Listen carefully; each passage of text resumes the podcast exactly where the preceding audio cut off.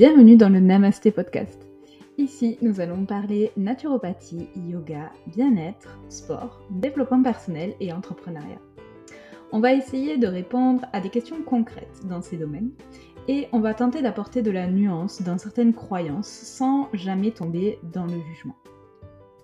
Ce podcast déroule de l'aventure Namasté Box, une box bien-être et artisanale qui est née en 2022. Vous pouvez nous retrouver sur les réseaux sociaux.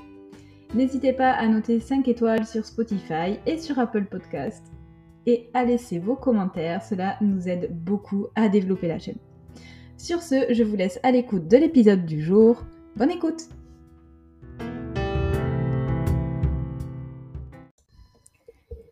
Namasté Je vous retrouve aujourd'hui pour un sujet naturopathique et un sujet un peu brûlant. j'ai eu l'idée de faire ce podcast, cet épisode, parce que j'ai eu, des commentaires suite à mon épisode sur, la gestion du stress, où je vous disais de, privilégier les céréales complètes. et donc certaines personnes m'ont, m'ont dit que, ce n'était pas bon de consommer des céréales complètes, parce qu'il y avait des antinutriments dans les céréales complètes et que ça pouvait amener à la déminéralisation. Donc on est vraiment parti dans l'extrême extrême. Alors certes, il y a des antinutriments dans les céréales complètes, mais comme vous le savez, je n'aime pas du tout les choses qui sont classées, catégorisées, tout à fait binaires. il n'y a pas des choses qui sont extrêmement bonnes ou extrêmement mauvaises. Et donc, comme j'ai eu plusieurs réflexions dans ce sens, je me suis dit qu'il serait intéressant de faire un épisode sur les antinutriments pour vous expliquer déjà ce que c'est, comment cela fonctionne, comment on peut diminuer la concentration de ces fameux antinutriments dans notre alimentation et que il faut parfois prendre du recul sur ce que l'on nous dit. c'est devenu très très à la mode cette histoire d'antinutriments. tout le monde se jette dessus c'est mmh, voilà, moi, c'est ce qui me dérange le plus, c'est qu'en fait, on ne soit pas capable de mettre, un peu de recul, de remettre en cause et en question certaines choses, qu'on se pose les bonnes questions, et qu'on ne soit pas totalement catégorique, pardon, face à certaines informations que l'on nous donne. Voilà. Ceci étant dit, nous allons pouvoir commencer cet épisode c'est ouais, c'est important pour moi quand même de faire cet épisode parce que vous allez comprendre, si ce n'est déjà fait, que rien n'est à 100% bon pour votre santé et rien n'est à 100% mauvais. les gens qui vous diront ça c'est très mauvais et ça c'est très bon, ça c'est de l'alimentation saine et ça pas. pour moi, c'est clairement, désolé, hein, mais c'est clairement du bullshit une alimentation saine pour moi est potentiellement très mauvaise pour une autre personne. Euh, ce que je considère comme être une alimentation saine, c'est parce que cela correspond à mon corps, mais peut-être que cette alimentation ne va pas être digérée par euh, une autre personne en fonction de nos antécédents, de notre porosité intestinale, de nos allergies, euh, en fonction de notre façon de vivre. Il n'y a pas d'aliment miracle et j'ai envie de vous dire, si vous mangez que de la salade toute votre journée pendant un mois, ben, cet, aliment qui est censé être sain va devenir pas sain du tout pour vous, puisque vous allez manquer d'énormément de macros et de micronutriments, et que ce n'est pas sain d'abuser des choses saines. Ok, ça c'est dit. Donc on va pouvoir commencer l'épisode. Alors, déjà, qu'est-ce que c'est que les antinutriments? Si vous n'avez jamais entendu parler de ça, ce sont des substances qui sont naturellement présentes dans les plantes et qui peuvent réduire l'absorption de certains nutriments lorsque nous les consommons. Donc, en fait, ces antinutriments... Ah, mon Dieu, pardon. Ces antinutriments, ils sont le plus souvent présents dans la coque des plantes. Donc c'est pour ça qu'on dit que les céréales complètes sont très riches en antinutriments, puisque ces antinutriments se trouvent dans la cosse, en fait dans la coque. Et donc c'est euh, ce qui se trouve, ce qui n'a pas été retiré lorsque vous consommez des céréales complètes. Et c'est ce qui est retiré lorsque vous consommez des céréales blanches. Donc ces substances, elles vont réduire potentiellement la valeur nutritionnelle des aliments. Euh, parce que en fait, euh, ces antinutriments, ils vont euh, capter et garder certains minéraux comme le fer, le calcium, le phosphore, le zinc, de manière à ce que la plante ait tout ce dont elle a besoin plus tard pour grandir. Et ben, nous, quand on va consommer ces antinutriments qui renferment en eux ben, ce fer, ce calcium, ce zinc, ce phosphore, etc., on n'a pas forcément la possibilité de casser ce complexe. Et donc, du coup, on ne va pas pouvoir absorber tous les, les, les micronutriments que contient la plante. J'espère que vous me suivez jusque-là. Les antinutriments les plus communs. Alors, je vais vous donner les noms. Il n'y en a pas des milliards, il y en a six. Ce sont les lectines, l'oxalate, les phytates, le fameux acide phytique dont on vous parle tout le temps quand on parle des antinutriments, les euh, substances goitrogènes, les phytoestrogènes, ça aussi vous avez dû en entendre parler avec cette histoire du soja, et les tannes. Pardon, les. Les tanins, vous avez dû aussi en entendre parler. Ils sont présents dans le thé, dans le café, le chocolat, etc. Et euh, donc tous ces antinutriments, ils sont principalement contenus dans les légumineuses, les céréales complètes, les graines, les noix, les légumes et les fruits. Bref, tout ce qui provient des plantes. Ok. Donc euh, c'est vrai que là, du coup, ça a donné un super argument pour tous ceux qui sont, euh, d'ailleurs on se demande pourquoi, mais qui sont anti-végétariens, anti-régime plant-based, etc. Euh, en disant oui, vous voyez, vous mangez des plantes, mais en fait c'est plein d'antinutriments et euh, vous êtes carencé, etc. Euh, bon, ok, très bien. Je suis pas sûre que dans un régime totalement carné, on ait tout ce dont on a besoin. Et encore une fois, c'est pour ça que l'homme est omnivore et qu'il va varier son alimentation. Bref, ce sera le sujet d'un autre podcast. Donc, on va reprendre un petit peu tous ces antinutriments un par un pour que vous compreniez de quoi on parle. Donc, je vous parlais en premier des lectines. Les lectines, ce sont des protéines. Ces protéines vont se lier aux glucides. Et les lectines, elles sont résistantes à la dégradation enzymatique de notre système digestif. Vous savez que pour digérer, en fait, notre système digestif va, grâce à des enzymes, découper toutes les molécules euh, de des aliments que nous consommons. Eh bien, ces lectines, ces protéines ne sont pas euh, sont résistantes en fait à euh, ce découpage enzymatique de notre système digestif et donc elles ne sont pas dégradées. Donc normalement en fait, ben, ces lectines, elles sont produites par les plantes pour se protéger. Voilà, tout simplement, euh, les plantes vont produire ces lectines de manière à se protéger des insectes, des animaux qui vont être susceptibles de les manger, etc.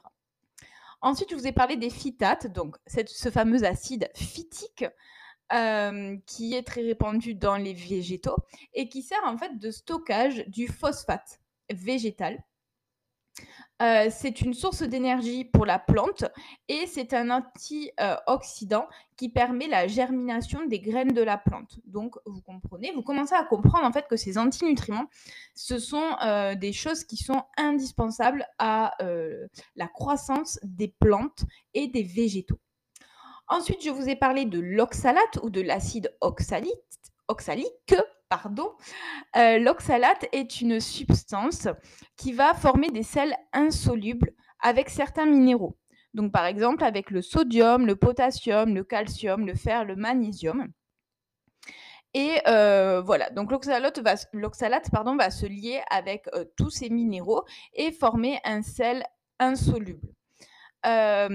au sein des plantes, les études montrent qu'ils assureraient une des fonctions diverses et variées, comme la régulation bah, du calcium. Du coup, quand la plante a trop de calcium, hop, l'oxalate va venir se lier à lui et euh, du coup va le maintenir euh, avec lui. ils, ils assurent aussi la protection des plantes et la désintoxication des métaux lourds au niveau des plantes. Donc c'est quand même très intéressant cet oxalate. Ensuite, on a les tanins. Donc, les tanins, ça fait partie de la famille des polyphénols qui sont présents dans les aliments végétaux. et, qui sont responsables de cette amertume que vous pouvez retrouver dans certains fruits ou dans certaines boissons, notamment le chocolat, le café, le thé, les fruits rouges et le vin rouge. Hein. je pense que les tanins, en fait, j'ai oublié de le mentionner au début, mais on connaît les tanins par rapport au vin rouge. Et bah, ces tanins, ils protègent les plantes et ce sont des antioxydants. Ils ont également des propriétés prébiotiques et ils exercent des activités antimicrobiennes contre les déséquilibres de la flore intestinale. Donc là, on en est à la quatrième famille d'antinutriments. Vous comprenez, vous commencez à comprendre que, alors certes, ils peuvent avoir des effets négatifs, on va dire ça comme ça, mais que quand même le mot antioxydant, protection, prébiotiques, etc. Tout ça, ça, revient quand même très très souvent. Hein. Donc on poussera un petit peu plus loin après, mais voilà, vous commencez à comprendre que ce n'est ni noir ni blanc. Ensuite, on a les aliments goitrogènes. Donc, les aliments goitrogènes, ce, ce sont des agents qui interfèrent au niveau de la fonction thyroïdienne et qui peuvent augmenter le risque de goitre et de maladies thyroïdiennes. Donc elles sont principalement retrouvées dans des plantes comme les crucifères, le soja ou le manioc. Donc ça, on le verra plus tard, mais c'est vrai que ça peut être des substances qui sont à éviter lorsque vous souffrez d'une maladie thyroïdienne. Et ensuite, on va avoir les phytoestrogènes, donc qui sont des substances d'origine végétale. Je le redis, attendez. Ce sont des substances d'origine végétale avec une similitude structurelle de notre stradiol hormones sexuelles chez la femme. Donc peut-être que je ferai un épisode sur ça, mais ces phytoestrogènes, petite euh, parenthèse, ont été euh, roulés dans la boue euh, quand on a commencé à consommer du soja. en disant que c'était plein de phytoestrogènes et que ça avait un rôle œstrogène-like chez les femmes et que ça pouvait augmenter le risque de cancer du sein, de cancer de, ménopause, de troubles hormonaux, etc. Donc c'est pour ça que j'ai accentué le mot végétal. Les phytoestrogènes, non, phytoestrogènes, il y a phyto. Phyto, c'est végétal. Donc certes, il y a une similitude structurelle, mais c'est un oestradiol qui provient des plantes. Je vous rappelle que nous sommes des mammifères. OK? Donc, en termes de récepteurs et d'activité dans notre corps, ça ne peut pas, comment dire, ça ne peut pas liker, avoir une. des fois, j'ai des mots anglais qui me viennent, désolé. ça ne peut pas mimer, voilà, ça ne peut pas mimer totalement l'effet de l'œstradiol, alors que c'est une substance d'origine végétale. C'est juste une piste de réflexion que je vous donne. je pense que je ferai un épisode sur ça parce que c'est vraiment, c'est un peu fou en fait ce qu'on nous a, ce qu'on nous a mis dans la tête et, ça perdure encore maintenant malheureusement. Donc voilà, je, pense que je ferai un épisode uniquement sur ça. donc, je vous ai parlé un petit peu de ces six classes d'antinutriments.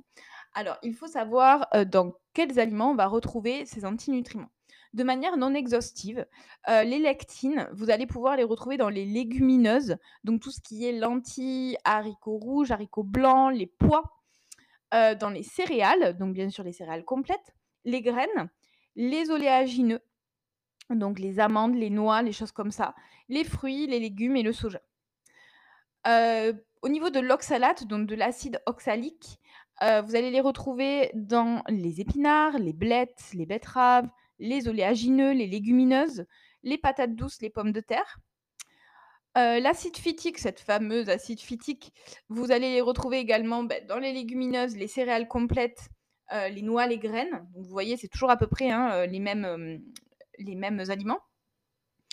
Les tanins, bah, vous allez les retrouver, comme je vous le disais, dans le thé, le café, le chocolat.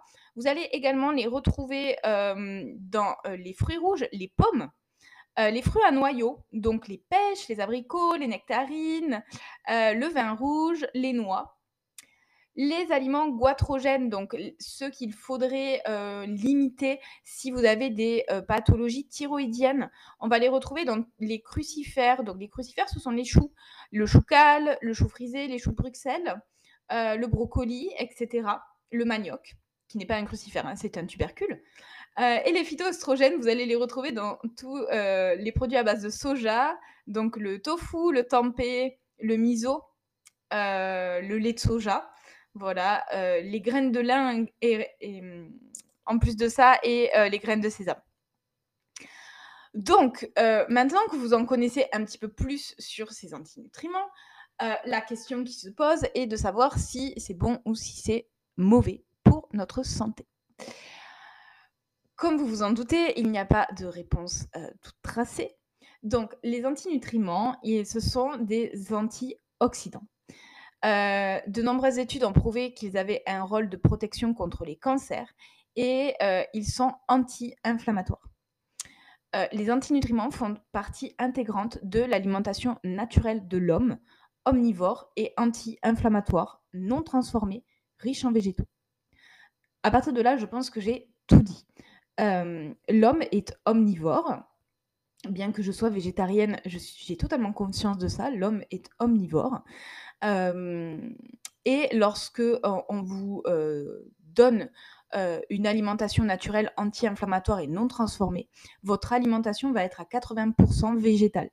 Donc, ce qui veut dire que dire qu'une alimentation ben, riche en antinutriments, donc riche en végétaux, serait mauvaise et mènerait à la déminéralisation de votre corps, c'est totalement, totalement antinomique en fait.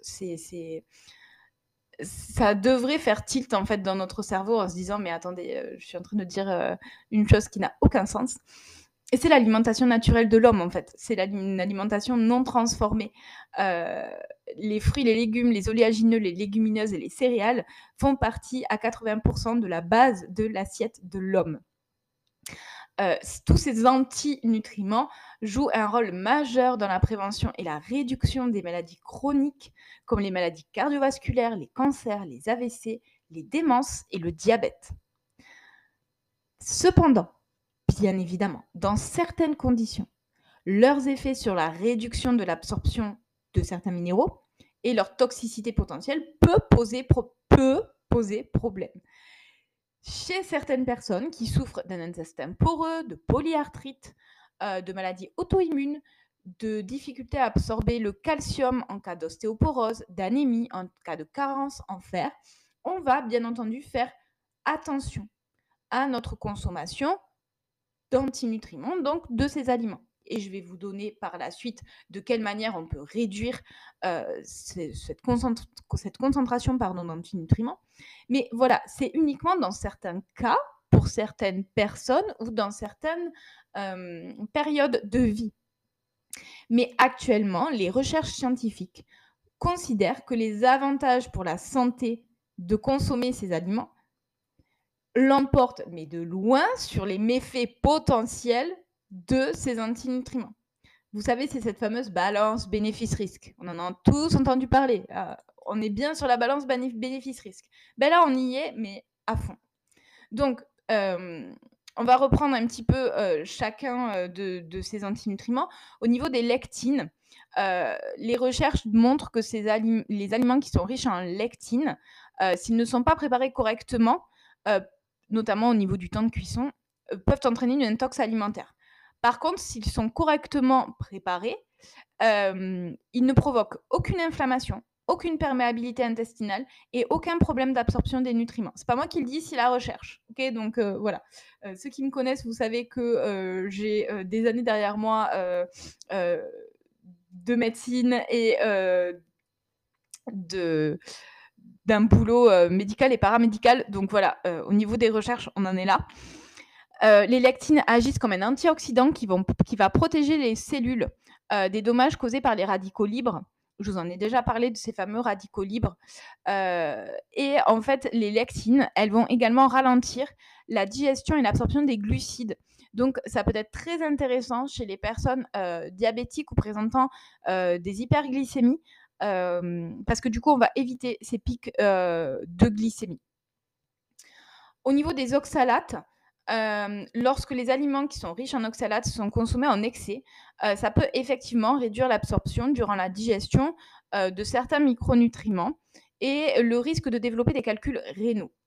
Alors, il a été démontré par des études également que les personnes qui souffrent de troubles digestifs, comme des maladies inflammatoires de l'intestin, présentent un risque plus élevé de calculs rénaux d'oxalate de calcium, qui sont supposés être causés par une hyperabsorption d'oxalate. Donc là encore, ce sont chez des personnes qui souffrent de base de troubles digestifs, du coup qui vont présenter un risque plus élevé de euh, fabriquer des calculs d'oxalate de calcium euh, s'ils consomment en excès des aliments riches en oxalate. Il faudrait vraiment que vous en consommiez, mais uniquement ça. Donc je pense qu'on en est loin. Euh, pour les phytates, euh, les études montrent que euh, les aliments riches en phytates euh, peuvent perturber l'absorption du fer, du zinc et du calcium, mais qu'ils agissent comme un puissant antioxydant et que du coup ils ont un effet bénéfique sur la euh, santé. Donc globalement, la consommation des aliments riches en phytates ne pose pas problème s'ils sont inclus au sein d'une alimentation diversifiée et équilibrée et qu'ils sont correctement préparés. On y vient dans quelques minutes. Euh, pour les personnes qui ont des carences en minéraux, euh, si vous consommez des aliments riches en vitamine C ou en probiotiques, ça permet de contrer les effets des phytates sur l'absorption des minéraux. Voilà, donc ne vous privez pas euh, de céréales complètes. Vous mettez des légumes lactofermentés et un kiwi en dessert et c'est bon, on peut y aller. Euh, les tanins, alors au niveau des études, euh, les tanins agissent comme des antioxydants et euh, éliminent les radicaux libres. Donc, euh, ils semblent jouer un, rôle également clé dans euh, la flore intestinale, dans notre fameux microbiote. Euh, mais ils peuvent également réduire l'absorption du fer, du cuivre et du zinc. Donc, chez les personnes carencées, il est conseillé d'éviter des aliments, de consommer des aliments pardon, riches en tanins, principalement le thé et le café. Ou dans tous les cas, de les consommer à distance des repas, de manière à ce que le tanin ne vienne pas interférer avec l'absorption euh, du fer, notamment.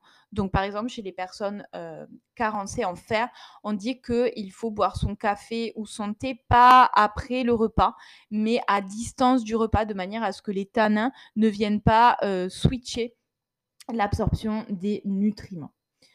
Au niveau des goitrogènes, euh, alors les goitrogènes en fait ils sont antioxydants, ils sont détoxifiants pardon, et ils préviennent les cancers.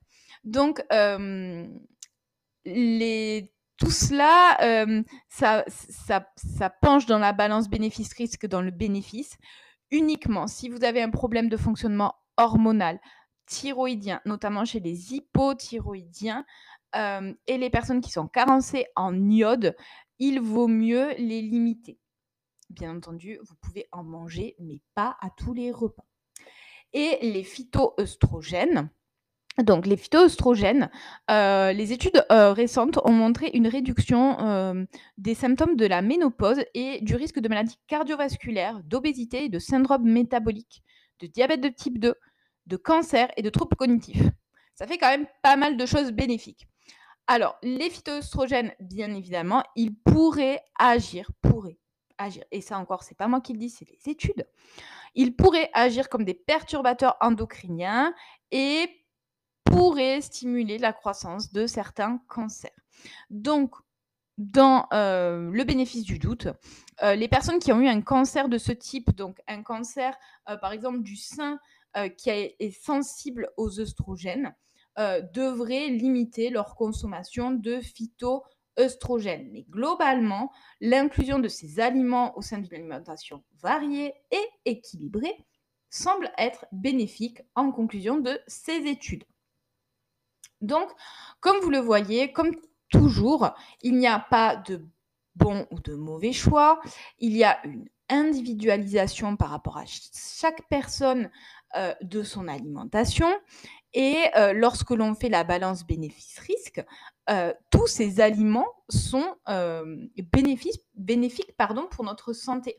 C'est quand même fou d'entendre dire à l'heure actuelle, non mais il faut arrêter de manger des céréales, des légumineuses, des fruits et des légumes parce qu'il y a des antinutriments. Non mais enfin, je suis désolée, avant de passer sur la suite, il y a quelque chose quand même qui me choque. À l'heure actuelle, on est en train d'inverser tous les codes. L'alimentation devient source de stress parce que tout peut potentiellement être dangereux pour notre santé, mais vivre, c'est dangereux en fait. Donc après, il y a une balance bénéfice-risque à faire. vous ne pouvez pas avoir une alimentation parfaite parfaitement saine, etc. Ce n'est pas possible, ce serait tellement ennuyeux. et c'est quand même fou d'entendre dire que manger des fruits et légumes, en fait, c'est mauvais pour notre santé.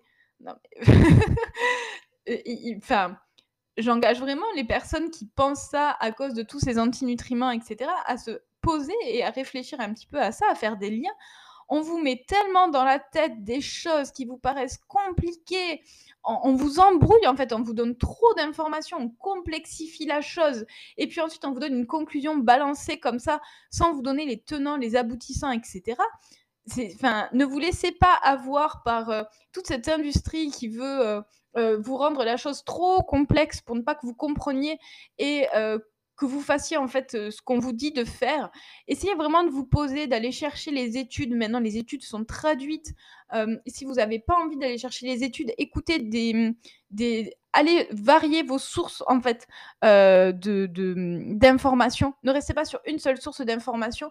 Allez chercher des informations souvent contraires à ce que vous pensez pour essayer de vous remettre en question. Et c'est pas parce que finalement à la fin de tout ça, vous allez dire ah ben oui j'avais tort euh, que vous êtes une mauvaise personne, que vous êtes idiot, voilà. C'est juste qu'au contraire, vous êtes extrêmement intelligent pour pouvoir vous remettre en question et pouvoir essayer de faire des liens.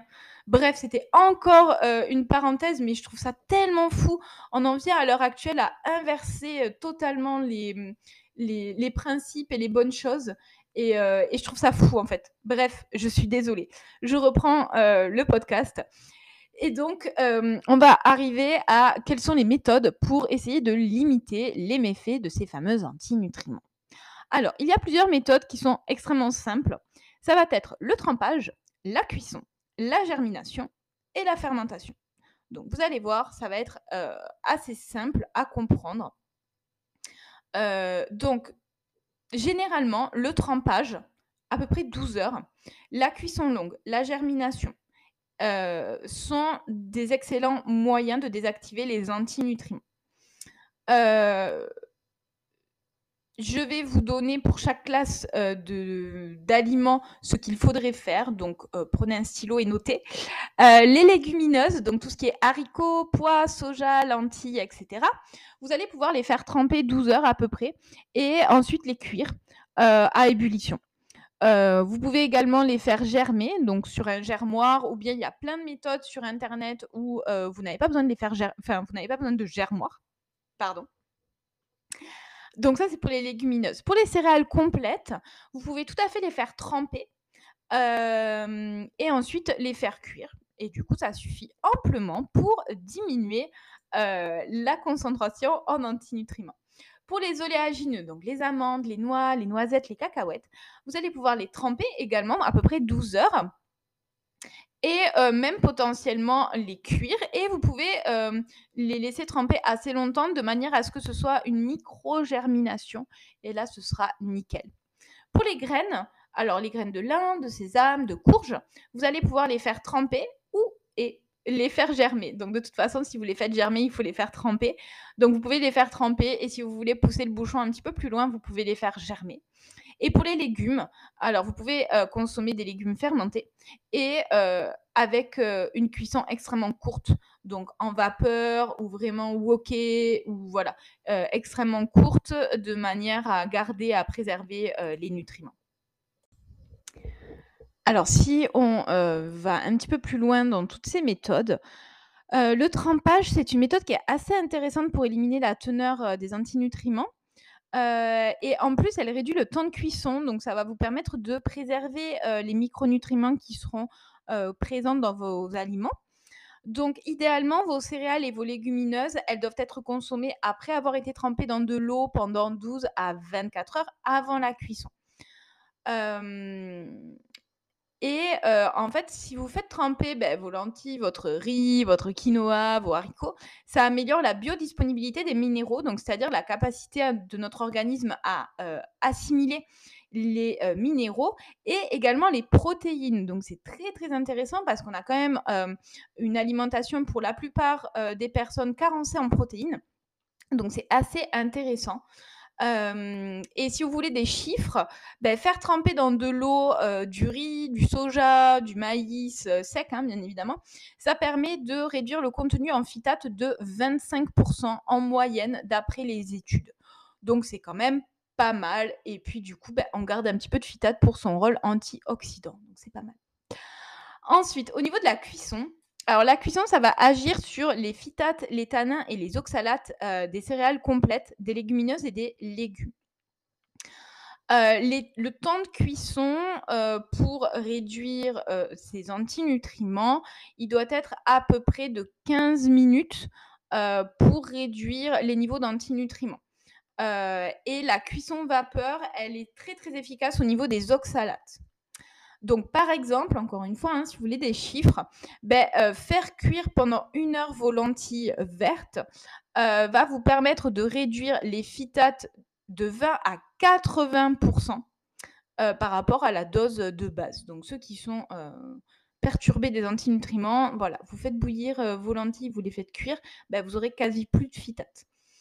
La cuisson sous pression, alors elle est assez, hem, efficace pour inactiver les, heu, lectines.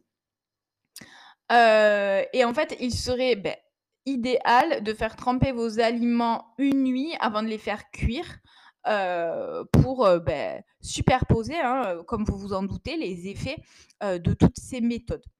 Alors, à préciser bien évidemment que la cuisson prolongée réduit la richesse nutritive des légumes, par exemple. Donc par exemple, pareil, si vous voulez, heu, des chiffres, hem, la quantité des antioxydants contenus dans le brocoli est réduite de moitié après 5 minutes de cuisson vapeur. Donc là, on est, heu, voilà. Donc c'est toujours ce que je vous disais, la balance bénéfice-risque. Si vous êtes pas sensible, aux crucifères, aux goitrogènes et cetera, minimisez le temps de cuisson. Si vous n'avez aucune, pathologie, thyroïdienne, vous n'êtes pas carencé en iode et que, vous n'avez pas d'antécédents familiaux de maladies thyroïdiennes, heu, bouffez votre, brocoli à, heu, 2 minutes de cuisson vapeur, ça suffit. Il n'y a aucune raison de, heu, limiter les goitrogènes dans votre cas. Bien évidemment, si vous êtes en hypothyroïdie, vous avez une thyroïdite d'Hashimoto, vous êtes carencé en iode, limitez ces aliments. Mais encore une fois, je dis limiter, ne les enlevez pas de votre alimentation. La germination. Donc la germination, c'est un des processus les plus efficaces pour réduire les composés antinutritifs au niveau, heu, des phytates. Heu, donc en fait, cette méthode, elle va changer, littéralement, le contenu nutritif de vos aliments. Heu, elle augmente la biodisponibilité des minéraux et des protéines et donc par exemple, bah, faire germer vos pois chiches ou, heu, vos lentilles vous permet d'éliminer 60% des phytates tout en préservant les minéraux. Donc c'est vraiment une méthode un peu chouchou, hem, parce que du coup, en fait, ça va, heu, beh, la germination, ça va casser, cette coque de des complexes dont je vous parlais au début pour définir ce qu'étaient, les antinutriments et ça va libérer tous les micronutriments qu'il y avait là-dedans. Donc c'est vraiment très, très, très intéressant et pour faire germer, heu, vos graines ou vos légumineuses, beh, juste en fait, vous les faites tremper 12 heures, vous les rincez et ensuite vous les laissez soit dans un germoir, soit dans un récipient à l'air libre, hem et vous les rincez une fois par jour en attendant que le germe apparaisse et là, vous pouvez soit les consommer crus, soit les faire cuire. Donc vous voyez, ça nécessite pas, heu, de, de matériel particulier, hein. Vraiment, vous pouvez faire ça avec un bocal de confiture. Enfin, c'est vraiment vous avez toutes les méthodes sur YouTube et heu, c'est accessible à tout le monde et vous allez voir que ça va changer la donne. Et enfin, la fermentation. Donc la fermentation, heu, elle va diminuer la majeure partie des antinutriments et elles augmentent elle augmente aussi, pardon, la biodisponibilité des vitamines et heu, la possibilité d'absorber les minéraux. Donc c'est comme la germination, c'est très très intéressant. La fermentation, c'est un peu plus compliqué à faire que euh, la germination. En fait, c'est un processus euh, dans lequel les sucres vont être oxydés pour produire de l'énergie. Et cette réaction, ça va permettre de réduire le contenu des antinutriments dans les plantes grâce à l'action de bactéries. Donc, euh, les personnes qui sont intolérantes au gluten, la fermentation permet par exemple de réaliser le pain au levain qui rend le gluten plus digeste.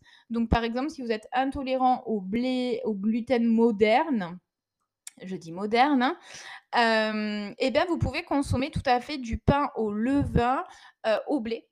Euh, parce que, alors, ça dépend de votre niveau d'intolérance, hein, bien évidemment. Le mieux serait un pain au levain à la variété de blé ancien. Euh, mais dans tous les cas, ça va euh, rendre le, gluten pardon, beaucoup plus digeste. Et vous pouvez consommer des légumes lacto-fermentés. Donc les légumes lacto-fermentés, vous pouvez euh, les faire vous-même ou bien les trouver en magasin bio sous forme de bocaux. il y a de nombreux avantages pour la santé, notamment au niveau de la flore intestinale et si vous voulez un, chiffre, encore une fois, si lors d'un repas, vous allez consommer des légumineuses ou des céréales complètes et qu'en même temps, vous consommez des légumes lacto-fermentés, ça va augmenter l'absorption du fer de 20%. Oui, oui, oui, de 20%. Donc, voilà, je, mmh, j'espère que vous aurez compris que plusieurs choses déjà. Donc, que vous aurez compris ce qu'est un antinutriment, même si vous n'avez pas retenu les oxalates, les phytates, tout ça, c'est pas grave. Vous avez retenu ce que c'est, que euh, c'est présent dans la majeure partie, enfin, c'est présent dans le règne animal, végétal. Oh là là, ça y est, c'est bon, vous voyez, euh, genre 35 minutes de podcast, euh, je bafouille. Donc, ils sont présents dans le règne végétal, qu'ils ont de nombreux bienfaits pour l'organisme, que consommer à en excès, bien évidemment, ça peut, chez certaines personnes avec un terrain particulier, provoquer des désagréments, mais que pour la plupart des personnes qui ont une alimentation variée, équilibrée, euh, de saison, avec des produits non transformés, eh bien, il n'y a aucun problème à consommer des céréales complète. Et si vraiment vous euh, avez un problème avec euh, ces antinutriments, vous pouvez euh, faire germer, vous pouvez fermenter, vous pouvez faire tremper, vous pouvez agir avec la cuisson sur vos aliments et cela va réduire la teneur des antinutriments tout en en gardant certains qui vont pouvoir agir sur votre corps de la manière d'une manière positive grâce à toutes leurs propriétés probiotiques, antioxydants, etc. Donc voilà, et j'espère que vous aurez compris que il faut essayez de prendre du recul face à tout ce que l'on vous dit, toutes ces nouvelles données qu'on vous donne. Euh, dès que les gens commencent à complexifier la chose, à vous dire non, mais en fait, le soja, c'est pas bon, manger des céréales complètes, c'est pas bon. Voilà, posez-vous des questions. Pourquoi ce serait pas bon en fait? Pourquoi je ne devrais pas manger des fruits et des légumes? Pourquoi ce serait mauvais pour ma santé? Ah, Essayez d'aller euh, d'aller voir d'autres personnes qui n'ont pas la même opinion que vous. Essayez de confronter les idées et ensuite vous, vous, faites votre propre idée. Je ne vous dis pas de croire euh, à 100% ce que je viens de vous dire, mais du coup, voilà, ça vous donne une autre euh, vision de la chose avec d'autres données que peut-être vous n'aviez pas avant. Euh, et du coup, ça vous permet à vous de faire les liens et de prendre votre propre décision et de vous faire votre propre opinion. Ne laissez pas les gens penser pour vous. Voilà. Sur ce, je vais m'arrêter. Ça commence à être euh, suffisant. Euh, écoutez, j'espère que cet épisode vous aura plu malgré mes petits coups de gueule. Je vais vous souhaiter une belle soirée. On se retrouve la semaine prochaine pour un nouvel épisode. D'ici là, Prenez soin de vous, mangez des céréales complètes, des fruits, des légumes et des légumineuses. Faites-vous plaisir et on se reparle la semaine prochaine. Namaste